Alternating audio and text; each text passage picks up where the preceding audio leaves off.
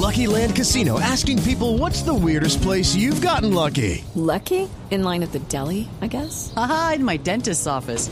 More than once, actually. Do I have to say? Yes, you do. In the car before my kids' PTA meeting. Really? Yes. Excuse me, what's the weirdest place you've gotten lucky? I never win and tell. Well, there you have it. You can get lucky anywhere playing at LuckyLandSlots.com. Play for free right now. Are you feeling lucky? No purchase necessary. Void where prohibited by law. 18 plus. Terms and conditions apply. See website for details. Paola Ochoa es periodista. Está en Mañanas Blue.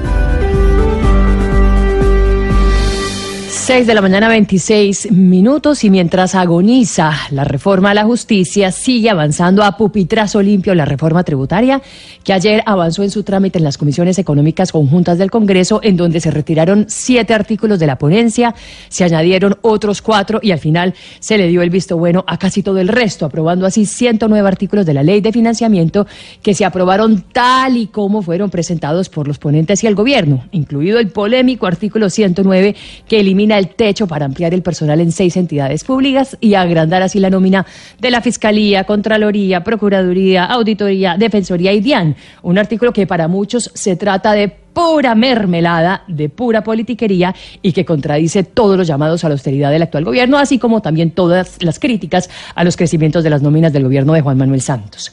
Pero más allá de eso, lo cierto es que ya está aprobado en primer debate más del 90% de la ley de financiamiento, una ley con la que recordemos se espera recaudar 7.5 millones de pesos y que hoy a las 8 de la mañana vuelve a retomarse para su votación en las comisiones económicas conjuntas del Congreso, que van a votar cuatro artículos que aún están pendientes y en capilla, como lo son el IVA plurifásico a las cervezas y gaseosas, el impuesto a las motocicletas de menos de 200 centímetros cúbicos y el artículo que hace referencia a las derogatorias, que es donde reposan varios regalos y beneficios de esta ley de financiamiento.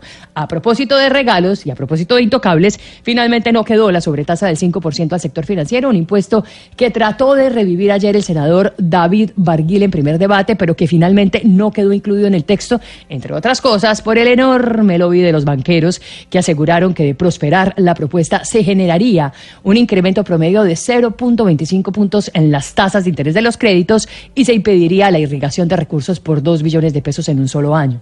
También salió de la propuesta la posibilidad de grabar los rendimientos de los ahorros pensionales, que más que un mico era más bien un error en la redacción del texto. Así las cosas. Hoy deberá quedar aprobada la reforma en su totalidad en las comisiones económicas para dar paso a las plenarias del Congreso, en donde tiene su última prueba de fuego.